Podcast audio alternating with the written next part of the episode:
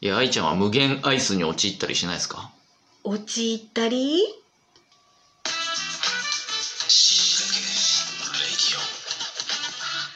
極上の昼下がり。皆さんはいかがお過ごしですか？ボンジュールスタイリストのフランソワです。マドマーゼル放送作家の愛ちゃんです。どどっちなの？アイスアイス無限アイス地獄に陥ることないの？ない。ないんだ、うん。フランソワはそんなにアイス食べる方でもなかったんだけど、うんほらちょっと前にね冷蔵庫を買ったんで、うんうんうん。まあアイスとかせっかくだから買ってこう入れとくわけですよ。うん。一、つ二つね、うんうん。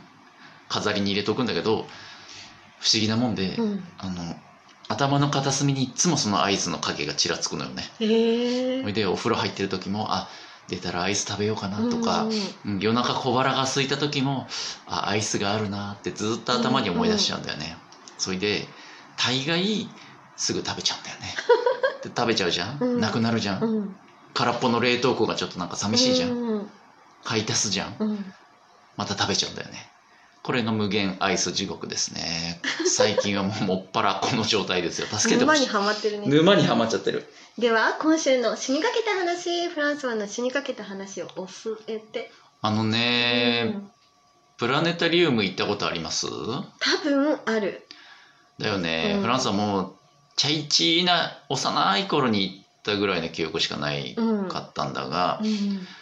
まあ、それでも大人になってからほんの12回かな行ったことはうっすら覚えてるんだよ、ううんっすらねそれも、うん。うんでもたまにプラネタリウム見たいなーってなる時があって。へえなんとなく。ロマンティックだないか。そう。なんかロマンティックを欲する時がたまにあるんじゃない、でそんな時にちょっと行きたいなって思うことがあるんだよ。うん。でそんなフランスの頭の中ではこの真っ暗なうん。ところに寝転がっててもうそれこそ満天の星空を見上げてるような感じを疑似体験できるやつ、うんうんね。すごいこんなにいっぱい降ってきそうなぐらい星が見えるよみたいなのをさ想像してさうん。まああのついこの間行ったんですよまた。うん。うん、でそんなおぼろげな記憶を持ったままうん。ワクワクしていって、まあ始まったらまずえっ、とめっちゃ狭いんですよね席が。え。そうなの？うん、あのイメージの中ではこうのっぱらにこう大の字で寝転がってさ、うん。で上を見上げてる感じだったんだけど結構前後左右近くて、えー。うん、前の人がリクライニングしてるやつがもう膝にガンガン当たってる状態で あれこんなんだったかなと思いながら、うん。まあいいやと思って椅子倒して上をこう見上げるんですけど、うん。あのーなんでしょうねこうあんまなんでしょうねこうなんかぼんやりしてるんですよ星が。うんうん。あれ何？スクリーンの問題なのか、うん。このなんつうんですか映写機というかさプロジェクター側の問題なのか分かんないけど、なんかね期待してたよりあのぼやーっとしてて星が。星が？星が、うん。だから全然星っぽくないのよ要は。あのスクリーンに映ったやつです。完全に。丸いやつ？丸いなんかぼやっとした丸いのが見えるだけ、うん全然没入できないのよね。でしかもうん。あれって30分か40分ぐらい確か、うんうん。ある。んだよね。でまあその間ずっとただ星を見ながら星の瞬きを見ながらぼんやりうん。したいなって思ってこっちとら行ったんですけど、うんうん。なんか星がぼんやりしすぎて？星がぼんやりしすぎて、うん。こっちがぼんやりできない状態ですよ さらに言うなればなんかね星を見始めたと思ったらなんか変な星の下からなんかいろんな高層ビルみたいなのがニョキニョキってこう CG みたいなのに生えてくるいわゆる今のプロジェクションマッピング的なやつですか、のとか出てきたり、うん。あとなんか急に夕方の映像になって、うん。一番星を見た記憶を思い出してくださいみたいな変なナレーション入り出してうるさいなとか思ったら、うん。なんか夕方からまた夜になったりとか、うんなんか見ず知らずの少年がうん。その空を走り回る映像とかなんか全然よくわかんない変な味付けがなされてるんですよ。へー。なんかねガリレオみたいななんか古代のそのへー。天文学者みたいなよくわかんないうん。おじさんとか出てきてなんか説明始めたり。いや邪魔邪魔急に。邪魔なのよ。とにかく星見たいんだけど、うん。もうね星は背景でうん。しょうもない映画を見せられてる状態へえそんな感じなんだ。こんな感じだったかなと思って。うん。であのまあそんな状態で開始7分ぐらいかな。うん。あの寝落ちしまして。気づいたら終わってまして。うん。はい。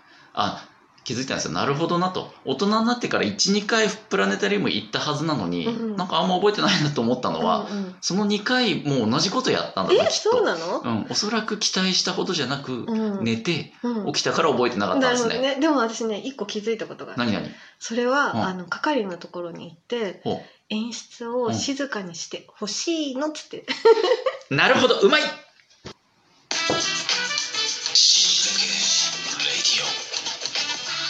続いては死にかけさんいらっしい。らゃいっしゃい。今日はおい。お便りが届いております。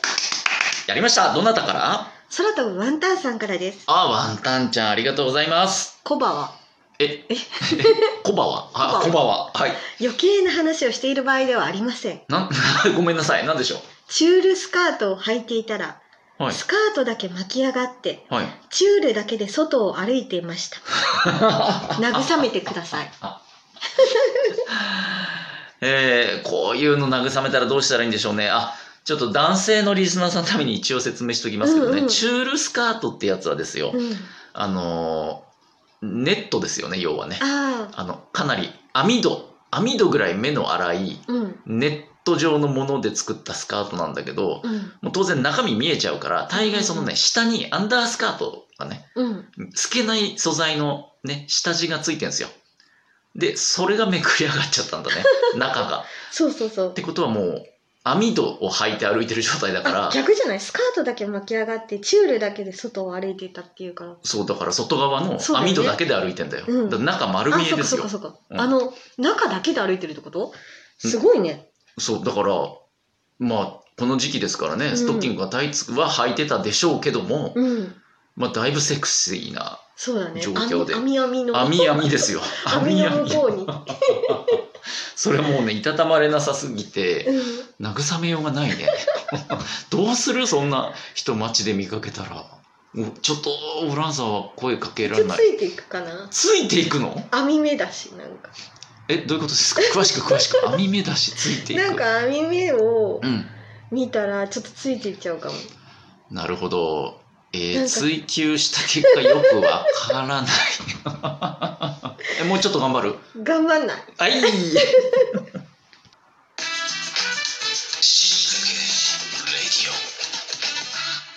続いては、はい。ゾクッとする話。フランソワのゾクッとする話を教えて。はい。えーっと宅なんつうんですか？宅配ボックスですか、うんうん。マンションについてるんですよ。うんえー、4つ。1番2番3番4番ついてて、うん。まあ、4つまで入れられるんだけど、うん。早いもん勝ちでね、うん。この間満タンになってたんですよ、うんうんでうち2つが、えーフランスの部屋の番号だったのね。で 2, 2個頼んだもんかなんかが届いてたんだな、うん、すごいね。まあ、ちょっとその週忙しいから、うん。週の真ん中でピックアップができなくて、うん。週末になって、まあ、マラソンちょっとランニングをして朝ね、うんうん。で帰ってきた時に郵便受けをガサガサっとやっていっぱい溜まってるの全部取って、うん。でそこに2枚あの宅配便からのあの通知が入ってて、うんうんうん。あこれがその2つの荷物だなと思って見たんですけど、えー、と1番のボックスと2番のボックスに両方入ってる。で両方ともね暗証番号がうん。もう取っちゃったから言っていいけど1234っていう暗証番号、うんうんまあそれ自由に設定できるから宅配便の佐川さんかなんかがね1234にしたんだろう覚えやすく、うんうんああオッケーオッケーっつって。1番の箱をうん。取りに行って宅配ボックスピッと押してうん。暗証番号1234って押してピッて開けて中身を出して。うん。で2番の箱もう一回1234だからこう押すんだけどエラーになっちゃうんですよ、うん。あれ？と思って。もう押し間違えたかなと思ってこう押したらまたエラーになって。うん。で紙をもう一回見直したんだけど宅配便の、うんうん間違いなく2枚とも暗証番号の欄には1234って書いてあるの。へえ。これもしかして入れた人がうん。書くのを間違えたんじゃないかと、まずいぞと。その中身よりによってその2番ボックス今から取らなきゃいけない2番ボックスの中身を、うん。今日はちょっと仕事で必要なやつなのよ。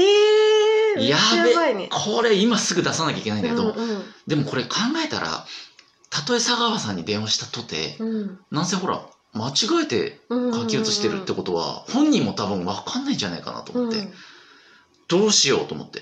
で1234ってこう押した時にね隣の1の上が5だから、うん。そこを押しちゃう場合もあるじゃないこううん指滑って。だ1個ずれなんじゃないか。そうそうそうハクションっつってブルッつって5にね。5234押してダメだと。うん。1634じゃないかと。こういろいろ1個ずれパターンをさ考えられる限り押してみんだけどことごとくエラーなのよ。うんうん。でそうこうしてる間にこっちはもうジョギングしてきて寒い中ジョギングしてやっと温まって汗かいてるのにもう冷えてきちゃってうん。ゾクゾクしてきちゃって寒ーってなってきてでも一向に開かないから、うん。もうしょうがない。これどうしよう。管理会社？不動産屋に電話して開けてもらうのかなこの場合。誰もだって暗証番号わかんないわけじゃん、ねうん。あかん。今日この後着替えて その中身持って仕事行くのにと思って。うん。でふっと思い立って郵便ポストをうん。もう一回開けたら、うん。もう一枚紙が入っててえ？うんうん。2番ボックスの番号がうん。8038とか書いてあって、でそれを押したら開いて。二枚あったんかい。2枚あったの。で日付見たらうん。1枚目のその紙はうん。もう1週間以上前に届いたまた別の便のやつでもうとっくにピックアップしたやつだった。ええゾクッとした話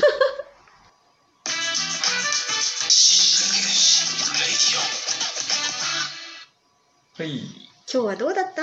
お便りというか美味しい棒を1本送ってくださった人がいます。おすごい。ありがとうございます。裏本田し柴四郎さん。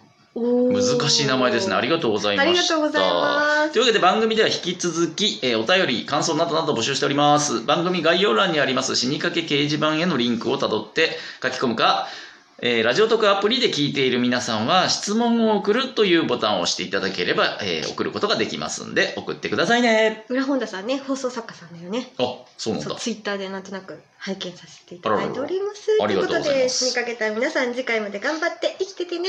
せーの。バイバイ